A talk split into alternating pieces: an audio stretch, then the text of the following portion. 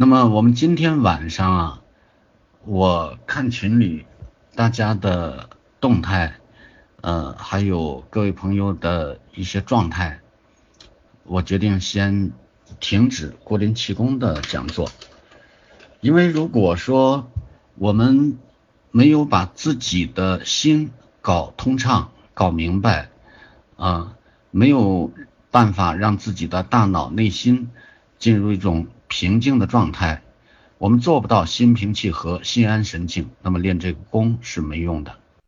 所以呢，我就想加一点心脑通的东西。而在我们国林气功教学当中啊，如果不把大家的认识统一，把这个思想统一，呃，如果不把大家的心打开，我是不会给大家讲国林气功的。所以，我们把心脑通的这一块呢，都是当做很重要的一个部分。那么，你带着急躁、带着欲望去练功，呃，那么我们不仅不会做到心平气和，反而会障碍我们在癌症康复路上的前行。那么，郭林气功即使我们练了，也不会有效。所以呢，心脑不通。身心不松，那么心脑如果不通呢，我们也没法去练功。要想把自己想明白，把人的一生，把自己的命运看清楚，把自己今后前行的方向、目标，一个是要清晰，一个是要确立，而确定自己今后的目标是什么。我一再强调，我们得癌以后，生命中。只有唯一的一个目标，那么这个目标就是想办法要活着，而很多朋友呢，他却不断的在纠结。他说：“我想活，可是我的牵挂很多，我的父母还都健在，啊，老公或者老婆还很年轻，孩子还很小，我还有那么多，呃，心愿没去了却或者完成。在这种情况下，我能不牵挂吗？其实。”是给自己找了一个借口，你只是从事物的另一方面去看了，你没有再转个角度，换个角度去看。那我们换个角度怎么看呀？正因为孩子小，正因为我还年轻，正因为父母还在，正因为有那么多人关心我、支持我、帮助我，啊，所以我要使劲。全身的力气，使出全身的解数，我要想办法活下来。如果命中注定我战胜不了这个疾病，那么我也问心无愧，死而无憾，因为我毕竟奋斗过了，我努力过了，我没有什么遗憾，而不是只在那里担忧，只在那里痛苦，只在那里委屈，只在那里绝望。其实任何一件事情都有正反两个方面，我一再强调，我们的正反两个方面，往往真的都是互相依存的。它呢，呃，可以带给我们无穷无尽的负能量，也可以成为我们今后生命无穷的动力。那就看我们去怎么看了。在我们办班的时候啊。真是各色各样的病友，我们都见过，啊，有领导层的，啊，有高知阶层的，有一般水平的文化的，啊，等等这些都有，还有没有文化的，就是一点文化也没有的。哎，我倒觉得在这些人群当中，要么是高知人群的认知度，嗯，他能够比较高，啊，要么是一点文化水平没有的，哎。他就非常简单，他相信你说的，因为他这个这个心呐，呃，真的是心通此理，他能够明白这个道理，然后他就简单的去相信，然后就去照做，哎，效果非常好。有很大一部分朋友不是这样的，他总是持有怀疑，啊，犹豫。就是给自己不断的找借口，然后延误了非常非常好的机会。那么我们今天晚上的微课主题啊，是生命的平衡啊。我的一个老师，他呢是讲传统文化的，那么他曾经讲了一个题目，他有一课叫一生的平衡。我今天在写这个提纲的时候啊，我就想这两个题目其实是相通的。我为什么要用生命的平衡？我就是想，在我们得癌以后的今天，在我们得癌以后的这种状态下，那我们的生命真的需要呃找到一个平衡点，要不然我们一边倒就会出现这样那样的情况，而这样的情况不仅会引我们走入歧途，而且真的会贻误了我们的生命。那么你看这个宇宙啊，它有四季的更迭，春夏秋冬，它也是在找一个平衡啊，春生、夏长、秋收、冬藏，其实也是在找平衡。那么我们这个宇宙，我一直是在讲课中这样讲，很重要的一个法则就是一个平衡的法则。那么我们传统中医。也是遵循这个法则的，它也是讲平衡的。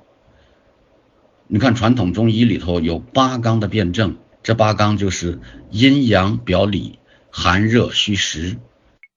那在八纲当中，阴阳的辩证和平衡是核心啊。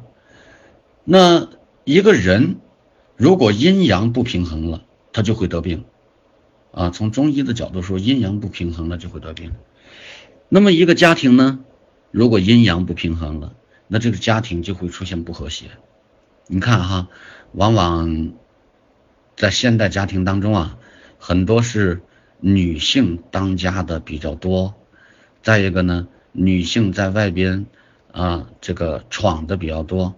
呃，如果这样的女人呢，她要成家以后啊。呃，找的男人一定是要比他弱很多的，或者说这个男人就守内了，女人就主外了，一定是这样的。如果不是这样的，就会出现什么？都是阳性的过强啊，然后就会出现剧烈的冲突和对抗。那阴阳呃和合，然后才能够。这个家庭才能够和谐，才能够平静。那如果说两个人啊都很能干，那个家就没人顾了。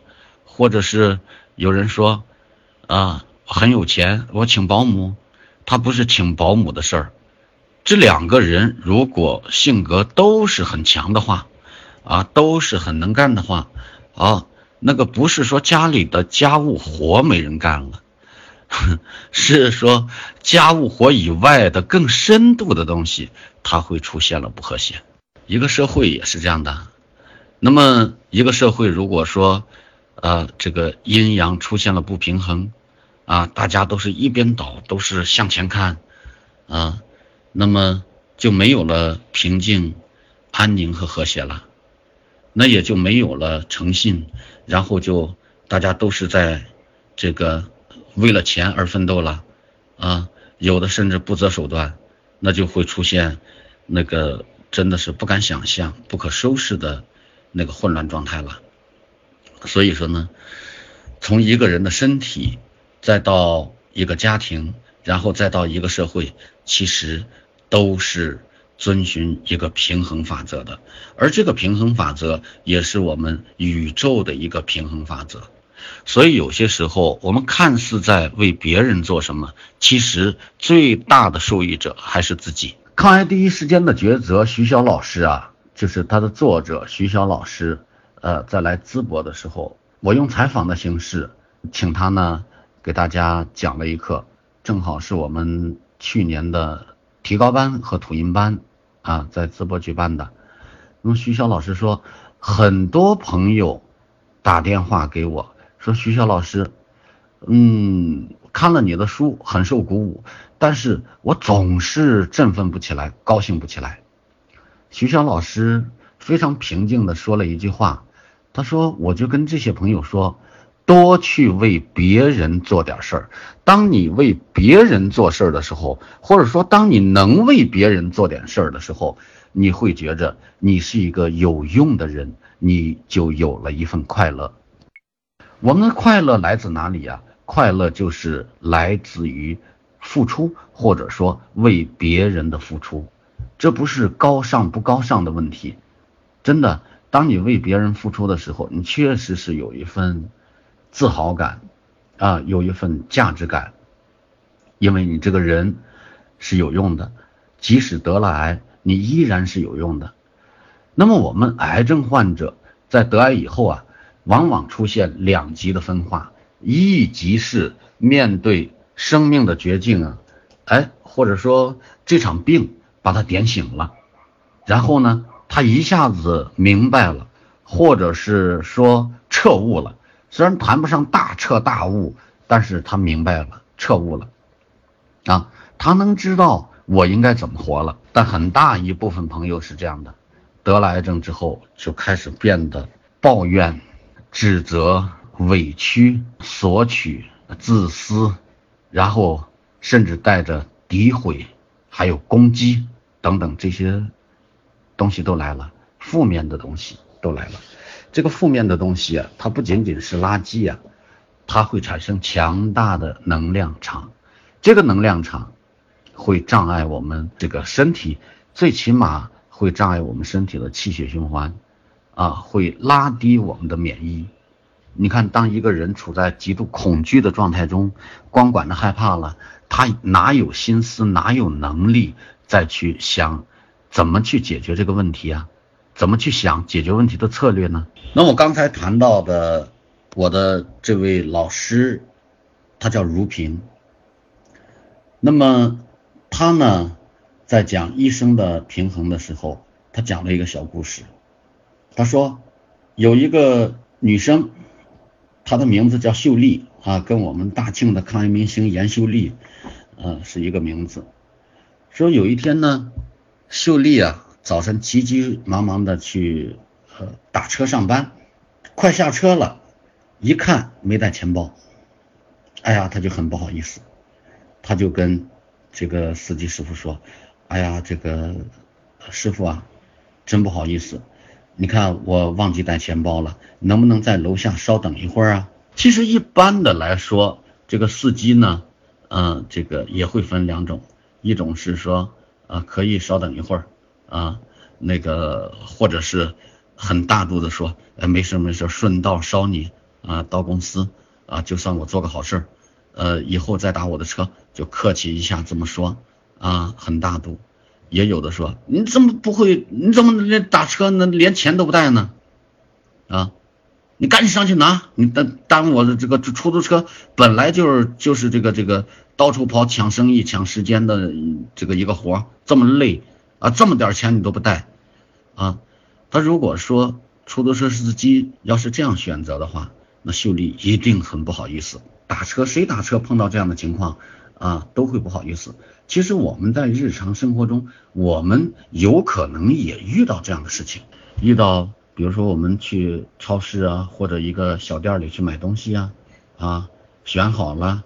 或者给人拆开包装了，然后一摸哟没带钱包，很不好意思啊。或者打出租也是，呃，快到了，一看没带钱包，也很不好意思啊。那如果司机要是这样的话，就让我们，哎呀，这个心里很不舒服啊。我们确实是不不是故意的，你像这个秀丽，她确实不是故意的啊。然后这个司机怎么做的呢？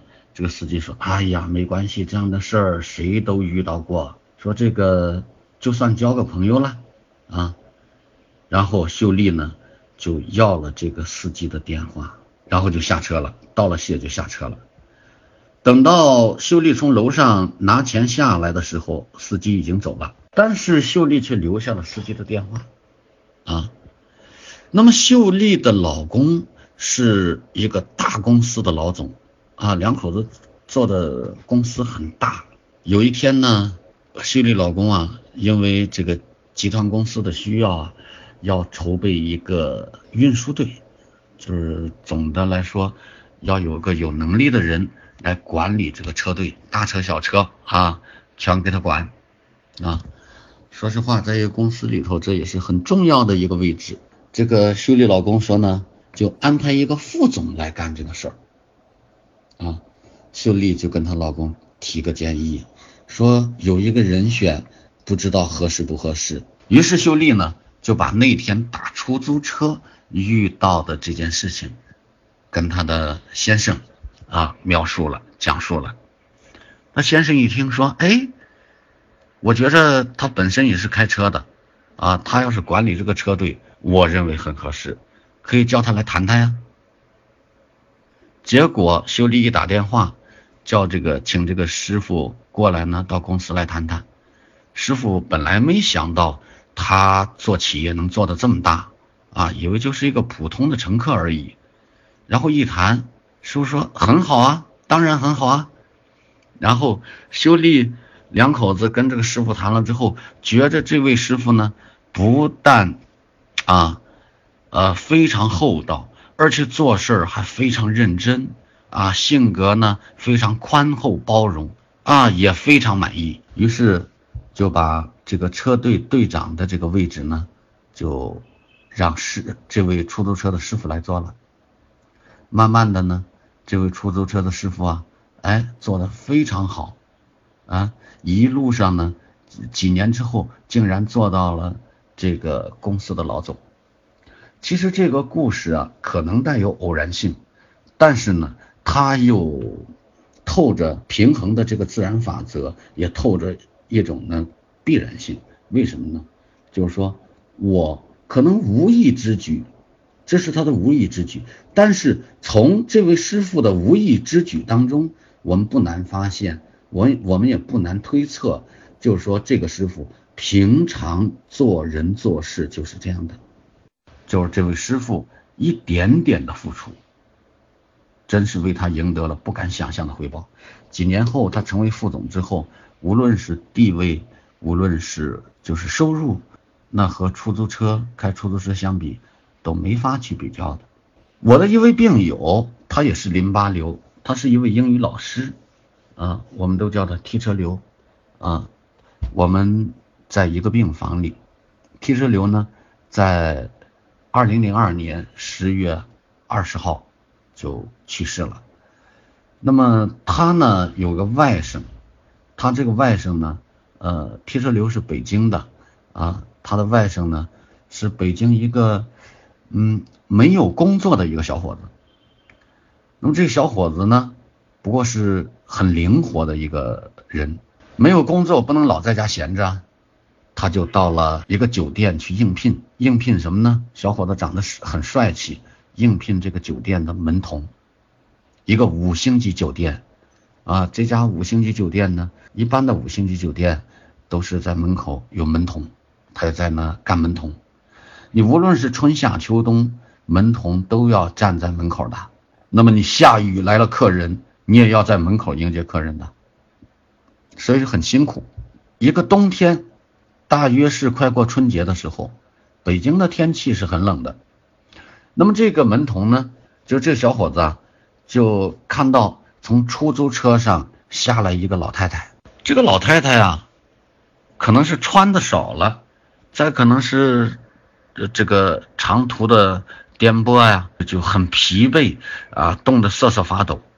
哎，这个小伙子就丝毫没有考虑，一个箭步就过去了，赶紧脱下自己的大衣，因为门童那个大衣啊，或者红色的，一般都是红色的或什么的啊，冬天他也都是呢子的大衣，就赶紧给老太太裹上，然后给这个把老太太两件行李，这是一个美国的老太太，两件行李就赶紧拿下来，然后放在推车上啊，同时呢。嗯，又他搀着老太太，又找另外一个同事呢，就把这个行李给老太太推进去，问明白呃这个预定的房间，就把老太太送到房间。送到房间之后啊，小伙子还没闲着，他接着帮老太太烧上了一壶热水，又给厨房打电话呢，要了一碗姜汤，给老太太端过来。这个美国老太太就非常感动，非常感动这个事儿吧。其实就过去了，当时给这个小伙子小费呢，哎，他就死活不要。哎呀，怪了，他说我别的人可能给我小费，这都是这个呃工作当中分内的啊。我为别人做了事儿，外国人习惯给小费，我们都是很自然的接。而这个老太太给我小费，我觉得怎么都不能要。啊，然后当时我就问提车刘，我说你外甥当时为什么没收这个小费呢？他说他就觉得这个老太太就像他奶奶一样。哎呦，我觉得这个小伙子真是就是了不得。这个事儿呢，就是过去了之后吧，呃，然后这个老太太呢就。非常关注这个小伙子，几天这个老太太在酒店里大概住了一周左右，然后呢，就问小伙子说：“你什么时候休息啊？可不可以陪我在北京转转呢？”这个小伙子呢，跟老太太可能就是比较投缘吧，然后他这个心也挺好啊。你看老太太一个人来，然后那么大年纪了啊，就说：“那我调个班吧，我调个班，我休息两天，然后我陪你转转。”就陪老太太转了故宫，转了北京的一些景点，然后又去了长城，啊，老太太非常高兴。临走的时候呢，就要了小伙子的联系方式，啊，这是我病友的外甥，这是一个真实的故事。半年之后，小伙子突然接到老太太从美国打来的电话，他说，他儿子在美国开着一个很大的连锁超市。儿子去世了，儿媳妇呢，就是也不愿意经营这个超市，啊，孙女呢还在上高二，然后呢，说你愿不愿意到美国来替我来经营这个超市？是我年纪大了，啊，也没有力气，这个去做更多的工作。这个小伙子想了想，然后跟家里商量，家里人说。那你就去看看试试呗。小伙子当年大概是二十二三的样子，然后就这样，啊，就去了美国。去了美国之后呢，他就非常勤快的啊，进货呀，干什么的都是啊，搬搬运运啊，在那打理这个超市，他很用心啊。慢慢的，他这个慢慢的，他的英语呢也都过关了。然后呢，也都能说比较流利的英语，啊，又过了接近一年吧，老太太就说：“你愿不愿意留在美国呢？”小伙子说：“我我愿意留在美国。”说那时候老太太的孙女啊，刚刚上高三，那我看照片呢，是那姑娘看着不像十八九的姑娘，就像二十多岁的姑娘。就说你觉得我孙女，她孙女叫什么我已经忘了啊？你觉得我孙女怎么样呢？小伙子就平常就在住在老太太家里吗？也经常见他孙女。他说很好啊。他说你愿不愿意？就说愿不愿意跟他谈恋爱呢？其实就这么一连串的东西啊，让小伙子就觉得，嗯嗯嗯，其实太突如其来了，他感觉。我还在住院的时候，这个零一年在北京住院的时候啊，那个这个小伙子就把姑娘已经领回这个中国两次了，然后呢，呃，高中毕了业，他们就可以结婚啊。我问了一下，我说他可以这个什么吗？说美国你高中也可以结婚啊。小伙子现在一直还在美国，呃，那么我觉得这个故事啊，就是这么一点点小事儿。就是为这一位美国的老人家做了这么一点点小事儿，其实他并没有想我要什么回报，他的这个付出真的是收到了不知道比他的付出要大多少倍的一个回报，而我觉得这个小伙子他这个事儿绝不仅仅是一时冲动来做的，而他平常就是这样的。说起来，这个小伙子是个什么样的人呢？很仗义。呃，平常呢，呃，有的时候还好打个架干什么的，但是呢，这个小伙子呢，却是很孝顺的一个人啊，就包括他到美国一年都要两次回家看爸爸妈妈，我觉得这一点真的是很难能可贵的。北京的刘老师和如萍老师在讲课当中举的这个例子，呃和刘老师外甥的这个故事，真的就说明了这一点啊，付出最大的受益者是我们自己。而从这两个故事当中，我们也能想象到，我们也能理解到，就是说这个世界是讲平衡的。你要想收获，我们就必须要全心全意的去付出，因为付出还有真的付出和做表面文章式的付出，所以这个付出，呃，和做其他事情一样，它是有真有假的啊。那么只有我们全然的去付出，真心的去付出，我们才能收到回报。而这个世界除了这个平衡法则之外啊，它还有一个圆的法则，因为我们地球本身就是圆的。你看哈，在我们这个理论上来说，如果画一条线的话，无限的去延伸它，它一定会转一个圈再回来。呃，因为我说了，我们的地球本身就是圆的吗？造物主他造的东西啊，无论是人、动物、植物，所有东西也都是带曲线的，而没有那种带直线的。你看，山峦、树木、动物、人，你看我们脑袋都是圆的，胳膊都是圆的，腿都是圆的，它没有方的。所以说，这个圆的法则和平衡法则是一样的。你扔出去什么东西？啊，它会加倍的回到你身上，再返回到你身上。比如说，我扔出去的是一份真诚的付出，它返回给我的，它会加倍的啊，是那份加倍的真诚和付出。如果说我扔出去的是抱怨，是愤怒，啊，传递给别人的是恐惧，你传递给别人，那不就相当于你扔出去的东西吗？那它也一定是加倍的再回到我们自己身上。当我们真心实意的对别人好的时候，其实最大的受益者是自己。可是有些时候，我们明知道这样不好，却那样去做了。比如说，我们明知道发火不好、暴怒不好、生气不好、抱怨不好、指责不好、自私不好，可是我们却。不自觉的做了，而早晚返回到你身上，它会是加倍的再返回给我们，因为这个世界这个宇宙，它不仅有一个平衡的法则，还有一个圆的法则。那么如果说原来我们是手心向下要抓的状态，你看我们心里都有这样那样的欲望。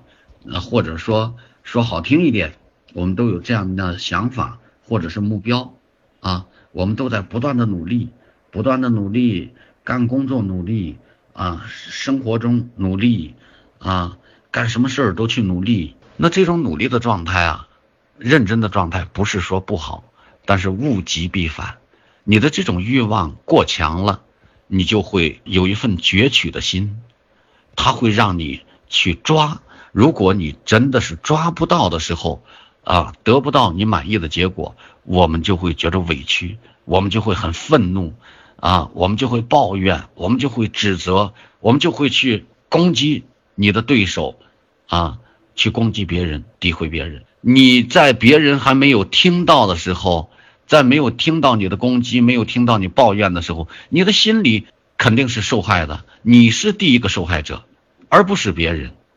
所以说，有些时候这样做，明知道第一个受伤害的是自己，可是我们还是那么样做了。而我们的病呢，怎么来的呢？我们在前面讲过癌症的因和果的问题。癌症长出来了，瘤子长出来了，这只是一个果，它的因是什么呢？长出这个东西，它跟我们内在的什么有关系呢？那么如果说找找。这些因的话，你看一下，跟我们的脾气有没有关系？跟我们的性格有没有关系？啊，跟我们的秉性也有关系啊。脾气、性格、秉性跟我们的习惯有没有关系？啊，比如说生活习惯、思维习惯、行为习惯，跟这些都有关系。那么，你说癌症这个病，它是以外因为主的呢，还是以内因为主的呢？当我们适合癌症生长的这些情绪习惯，要是占了主要地位了，我们身体的内环境就会随之而改变。怎么改变？由原来不适合癌细胞生长的环境和条件，从而改变成适合癌细胞生长的环境和条件，就会发生这样的改变。那么这样的改变一旦形成了，形成事实了，那么我们的内部的环境就成为适合癌细胞生长的繁育的一片土壤了。那慢慢的，它会从无到有，从小到大，从少到多长起来了。那么如果说我们得了癌症之后，我们这一片土壤，我们身体内部的这个这片土壤，我们的整个生命系统，虽然说现在是适合癌细胞或者说适合肿瘤生长的环境和条件，那么我们就无可改变了吗？那既然我们想一想，它一定是有方法、有办法去改变的。那么既然它能够从不适合癌细胞生长的环境和条件，变为适合癌细胞生长的环境和条件，那么它也能从适合癌细胞生长的环境条件再转化为不适合它生长的环境和条件。所以说，我们的努力改变不是靠别人来帮助的，是要我们真心的从自己内心深处认识到，而且不仅是要真正的认识到，而且要下定决心。从今天开始去改变，要这样才行。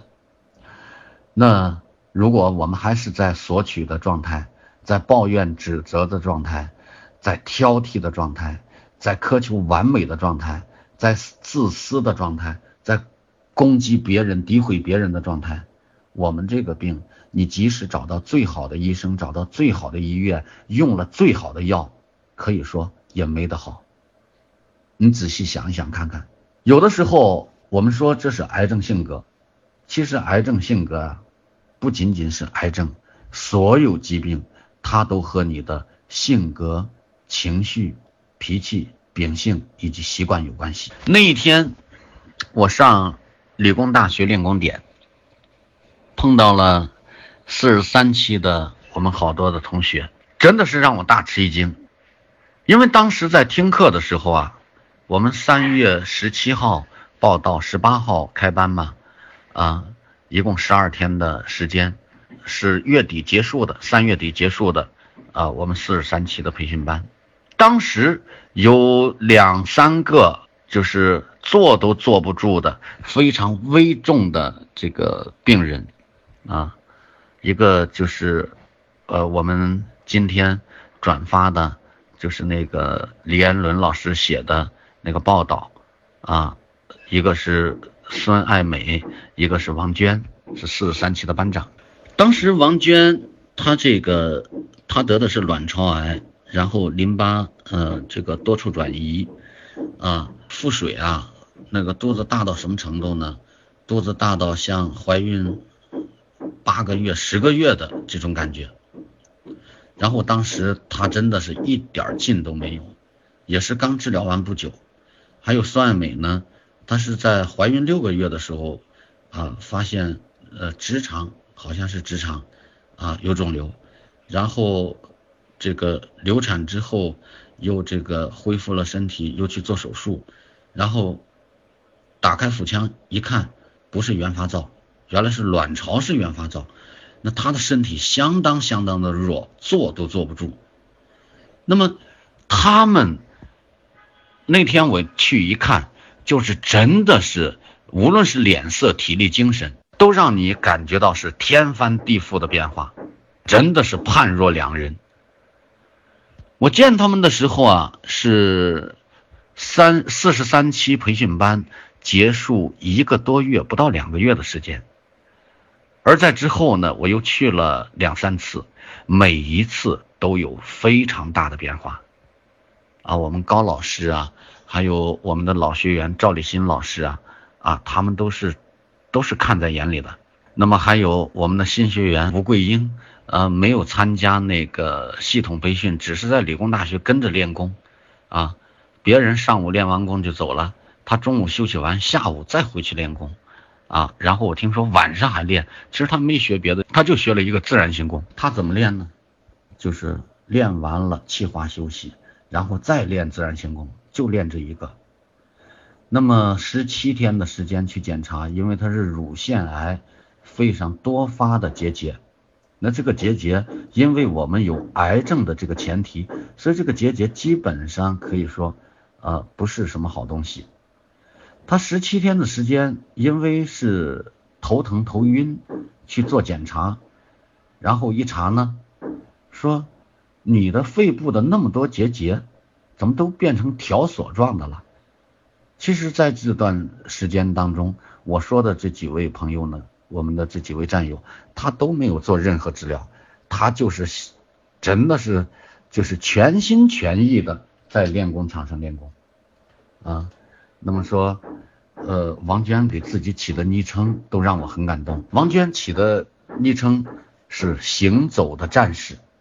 哎，我觉得就是真的是，他那份呃坚持，他那份信心、决心，真的是让我们感动，值得我们学习。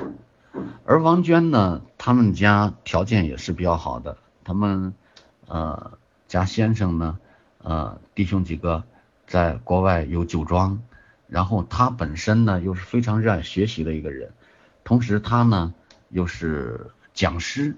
啊，负责做企业培训啊，什么讲师，很优秀的一名讲师，啊，真的是非常优秀的一个人。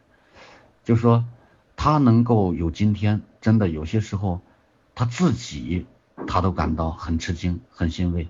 但是我就跟他讲，你真的是明白了一个原理。他就说什么原理？我说生命是平衡的，生命的平衡这个原理啊，你付出多少就会收获多少。其实，嗯，我从来没有，我们从来没有反对大家在群里讨论治疗啊、药啊、食疗啊，因为建群干嘛的？就是为什么要同分同病种的这个群呢？啊，为什么要同病种的建群？啊，分病种的建群，我们就是为了方便同病种的交流啊，同病种治疗的一些经验呀、教训呢，啊。然后这个食疗方法呀，还有一些出现的问题的应对呀，啊，他们我们大家方便交流吗？所以我们原来从抗癌之家就无论什么什么癌症都在一个群里那种状态，用了很长时间，呃，改为现在的状态嘛。肝胆胰脾一个群，啊，乳腺癌是高发的一个群，呼吸系统的鼻癌、肺癌、气管癌啊，或者是支气管癌，那么这是一个群。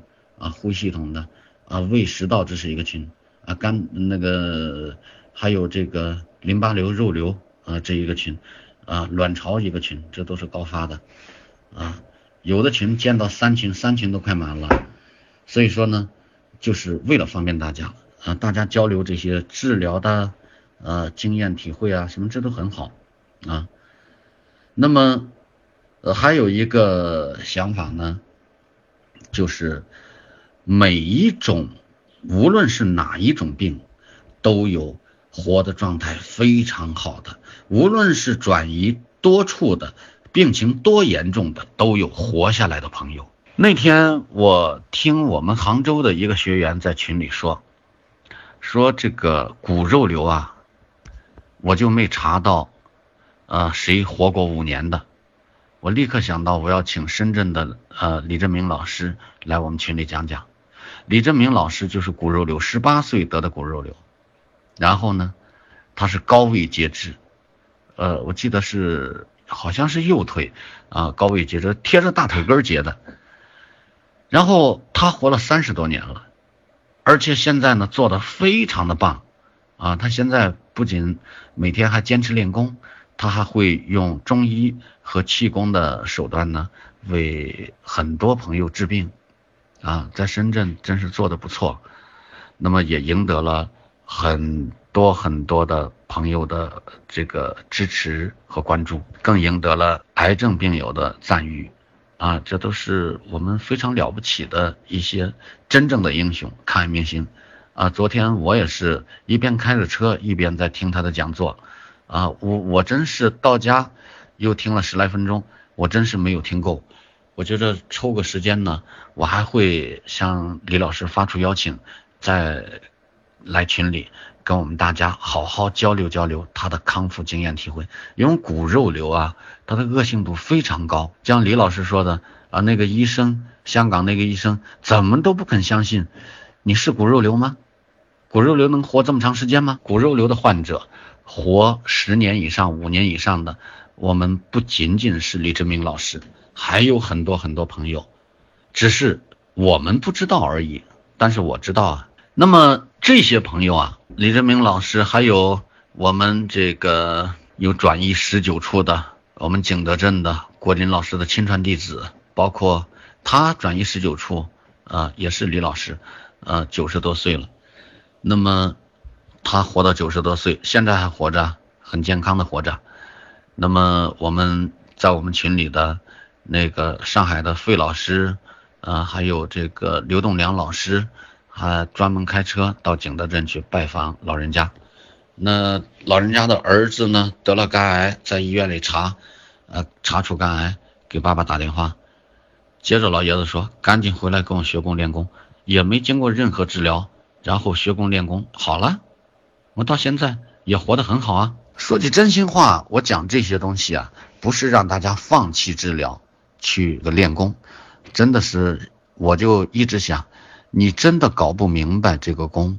搞不明白这个功应该怎么练，哪个老师教你都白搭，你自己就二十四小时不吃饭不睡觉练功也白搭。他不是跟哪个老师学就行。如果说我们真的不把啊心脑搞通，我们的身体没法放松，我们还是像原来那样，只不过就是别人都在做，觉着这个有用，那我也在做。啊，我下点力气，你下点力气再做，这是气功啊，它不是锻炼呢，它是一个内功的功法呀，所以你这样是做不好的。所以通过呃这个我们了解这个宇宙的这两个法则，一个是平衡的法则，再一个是圆的法则，我们就要明白，我们所做的一切，包括我们。呃，与生俱来的啊，这份脾气呀、性格呀，包括我们后天养成的一些习惯呀，啊，包括我们的情绪呀等等这些，都要符合平衡和圆的法则。如果我们不符合这个法则，我们就会出问题。那么要想不出问题，或者出了问题之后，我要亡羊补牢，那应该怎么办呢？我就要改变。在我们身边有无数的这样的例子。我们淄博抗癌健身乐园办班啊，现在超过一百期。为什么说到现在才排在四十三期呢？是因为从第一期呢，我们是从零八年淄博市委市政府给了我们莲池公园的那间办公室啊办的第一期班开始算的这个期数啊，排列到现在。那么我们在淄博办班呢，就是按这个顺序来排列。那在外地办班呢，都没有，呃，这个加在这个排列顺序里边。所以总的办班，呃，加上零八年以前的办班，大大小小的超过百次了。啊，当然以前办班呢人比较少，就是有的时候十来个，有的时候二十来个、三十来个，也有四十来个、九十来个的时候。参加过我们培训的这些朋友啊，有好多好多这个值得我们学习的这些抗癌明星，甚至有的呢，呃，时间虽然很短，但是他却在极短的时间内取得了令人瞩目的，真的是了不起的疗效和成绩。刚才我们说的大庆的严秀丽呀，南通的李志飞呀，那现在都是在当地成为传播郭林气功的骨干。包括我们的淄博的于军呢，也是，哎呀，他是胰腺癌啊，两个多月肿瘤没有了，还有，呃，这个淋巴瘤，这个全身转移的，这个我们淄博的王华东啊，还有虽然去世了，但是他却是两个二十八天。啊，吐掉了肝肺的转移灶，还有这个呃腹腔腹膜后呃淋巴结的这个王建华老师啊，等等等等，活着的这些人都这个很多很多。那么在全国各地呢，呃取得这样成绩的，嗯，那就更多了。所以说，从他们身上啊，呃，共有的一些特点是什么呢？就是乐于付出，非常好学，呃，还有就是心胸比较开阔，在他们嘴里，我从来没听着过，没听到过抱怨。严秀丽在大庆，现在她已经上班了，上半天班。那么，只要听到谁得癌症了，哎呀，就跑上去，跑到家里去给人讲国林气功。跑到病房去啊，给人家做思想工作，就这么一个人啊。那么志飞老师呢，他在南通人民公园啊，那大家都是呃奔着他去学功去练功，他也是义务的，呃是一三五还是什么时间呢？就是教新病号练功。他是肝癌也五年了。而且中间还有复发，复发以后，呃，这个复发和转移呀，那么他没有采取任何西医的治疗，是调整思路，反思自己。你看他的智慧之处是首先反思自己，不是怀疑这个功有没有用，而是我有哪些没有做对做到的地方啊，然后调整功法，然后就。康复了呢，一直到现在，而且你一看他现在红光满面啊，神采奕奕，而且是这个什么呢？精神体力特别的好啊。那你要不说，哪知道他是得过肝癌的一个危重病人呢？哪知道得过肝癌，然后又这个呃中间有复发和转移啊？这样的一位危症病人，而且他只动了手术，没有做过放化疗啊，中间出现问题，他也没做过任何治疗啊。我还是一再声明，讲他们的故事啊，并不是说让大家停止治疗，治疗是非常重要的。虽然说癌症现在就整个世界医学来说，还是一个未破解的难题，治疗仍然是非常必要的。我们反对的是。一味的依赖医院、依赖医生、依赖治疗的这些朋友，自己没有一份积极性、主动性啊，我们反对的是这样的一些朋友。然后呢，呃，还有些朋友就是呃不顾自己的身体，就说治疗过度啊，反而是非常遗憾的离开这个世界。其实这都是一些不应该发生的一些悲剧。而我们也见到了太多太多这样的悲剧。你现在即使再有钱，你再有权利，你找哪个人，哪个人能说好没问题？肝癌过来吧，乳腺癌什么癌过来吧，到我这来，我保证给你治好。除了江湖医生敢这么说，有哪家医疗机构，有哪个专家敢这么说呀？癌症的首次治疗，如果说不是很晚期的话。那么能够手术或者能够通过放化疗，那应该有很好的控制。我们反对的不是治疗，我们反对的是过度的，或者是依赖这种医学的治疗手段的这些朋友，啊，他所用的这些方法。那么我们所提倡的是什么呢？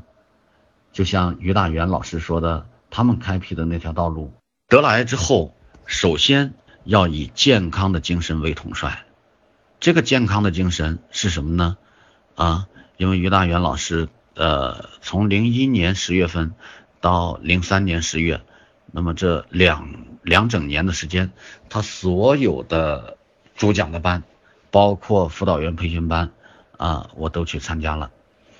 那么就是说，我们首先要认识啊，得这个病，它是以内因为主要因素的。而不是以外因为主要因素的。那当然，假若假若你从事的就是高危的职业行业，比如说接触放射线啊什么的这些东西啊，你从事这样的工作，那是以外因为主的。可是大部分的癌症都是以内因而不是以外因为主的。以健康的精神为统帅，首先先要内观自己啊，行有不得，反求诸己。我们孔老夫子说的。那么内观自己什么呢？癌症为什么会找到我？第二呢，生老病死是必然的一个过程和经历。还有一个老百姓常说的“人吃五谷杂粮，一定会得病”啊。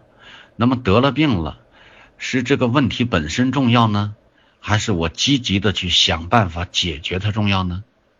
这就很关键了，啊，那么贪生怕死，我一直说这是所有人的天生的一个本性，一个本能，恐惧、害怕死不丢人，谁都想活，包括一个蚂蚁，你想要是淹死它，或者用个小棍儿戳死它，那它都拼命的在挣扎在跑，何况人呢？所以这是不丢人的，但是呢，如果我们不尽快的把这些问题想清楚，啊，搞明白，不尽快的正确的确立一个正确的目标，啊，清晰的方向，啊，明确清晰的方向，那老是沉浸在这种情绪里头，那对我们来说就是致命的。所以，我们要知道以前我们所做的。就是现在得这个病的因，这也是一份平衡。明白了这个东西，就没有什么再抱怨的了。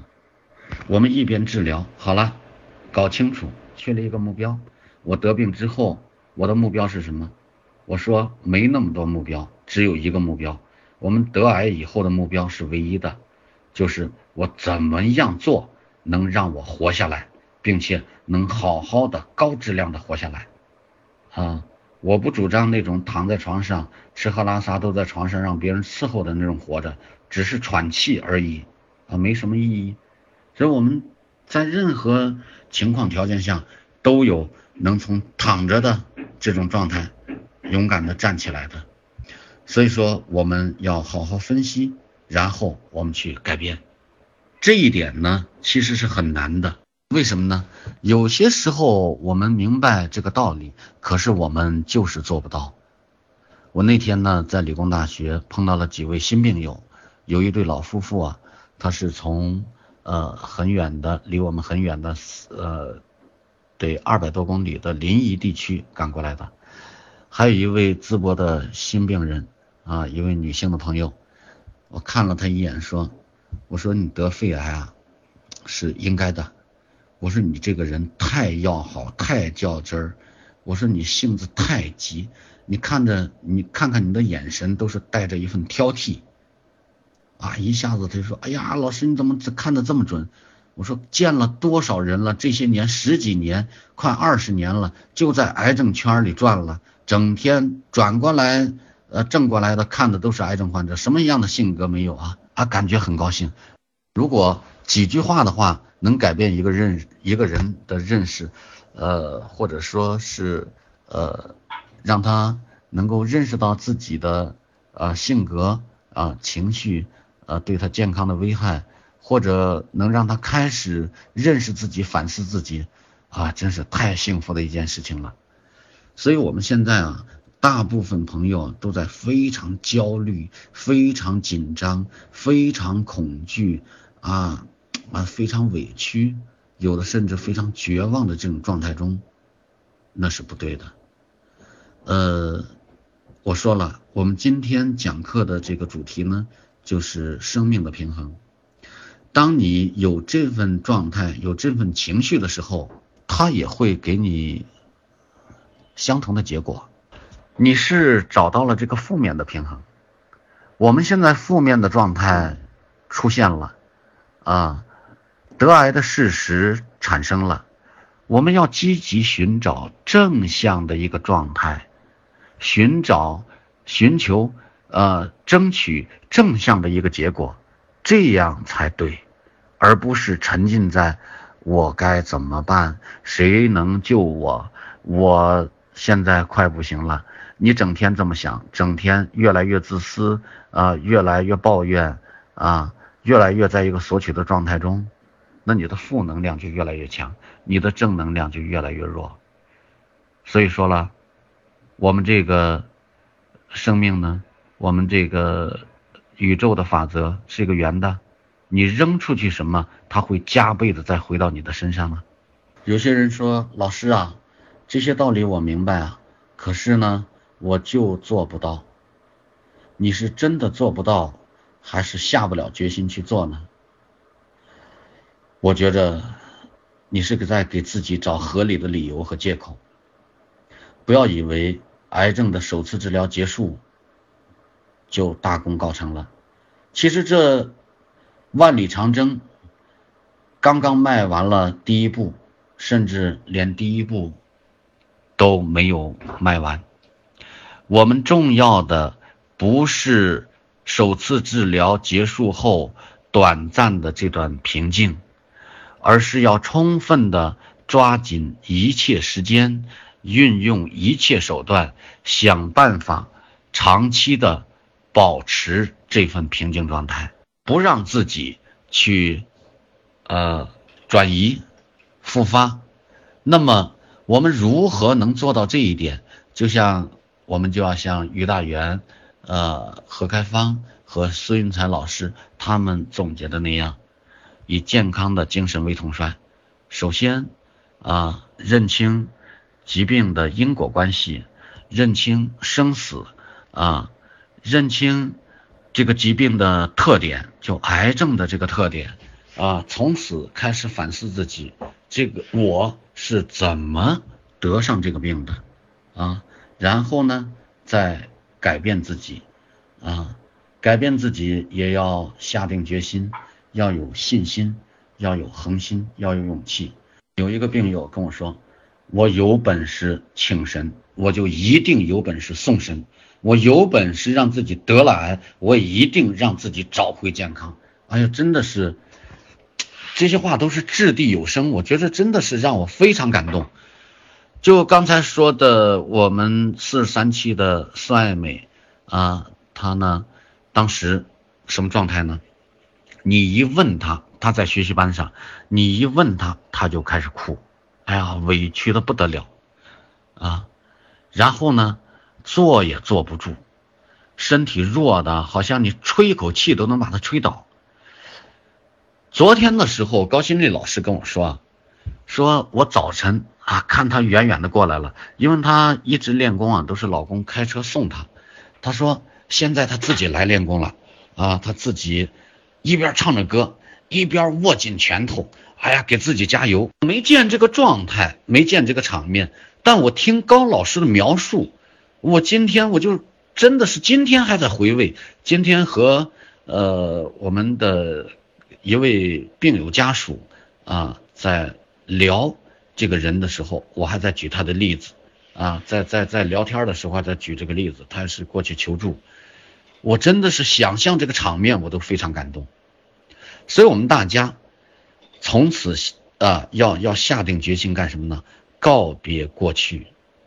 给自己一个崭新的开始，原来那个你已经不在不存在了，现在的你是一个崭新的你，而这个崭新是谁带给的？是谁带给你的？是癌症。所以说，对癌症不要嗔恨，不要抱怨，而是要转一个角度去看待它。怎么看呢？它开始让我们审视自己了。它开始让我们知道健康的重要了，它开始让我们珍惜身边的一切了，包括亲情、友情。它开始让我们远离那些不好的了，它开始让我们规律的生活，按时的作息了，它开始让我们能够管理自己的情绪了。所以想到这些好处，癌症可以给我们带来很多不好，比如说恐惧，比如说抱怨，啊，比如说等等等等的这个苛求完美、亲力亲为啊，那个呃。不按照这个规律生活等等这些不好的，但也可以给我们带来很多很多好的。为什么说各地癌症群体都有个伟大的创举？这是要感恩呃北京的抗癌群体，他们做出的榜样表率。每过五年啊，每个患者成功的走过五年啊，呃都要为他庆生。都要给他戴上大红花，啊，那么真的是又一个崭新的生命开始了。这个生命三岁了，五岁了，十岁了，啊，二十岁了，寿命就是这样一点一滴靠我们自己努力，不断努力争取来的。那么总结一下，今天晚上，呃，我跟大家分享的呃这个主题，就是无论什么情况下。你要记住，世界这个宇宙是平衡的，你付出多少，就会收获多少；你改变多少，就会成长多少。那么，你扔出去的是抱怨、指责，是自私，是索取，是攻击，是诋毁，它回到你身上，还是这些东西，而且是加倍的。而你扔出去的是付出，是善意，是自信，是坚强，是努力，是不断的自省自己，是不断的站在别人的立场上去想问题，去思考问题，那么回到你身上也是加倍的，所以我们就要向。这个方面去努力。那么我们的微信群，或者我们的微课，啊，我们请到的这些嘉宾，请到的这些老师，请到的这些抗癌明星，他们都是用自己的生命啊，一步一步实践过来的，用自己的体验一步一步呃感悟过来的，他们真的是。都是我们学习的榜样。我们今天晚上的讲座到这里就结束了。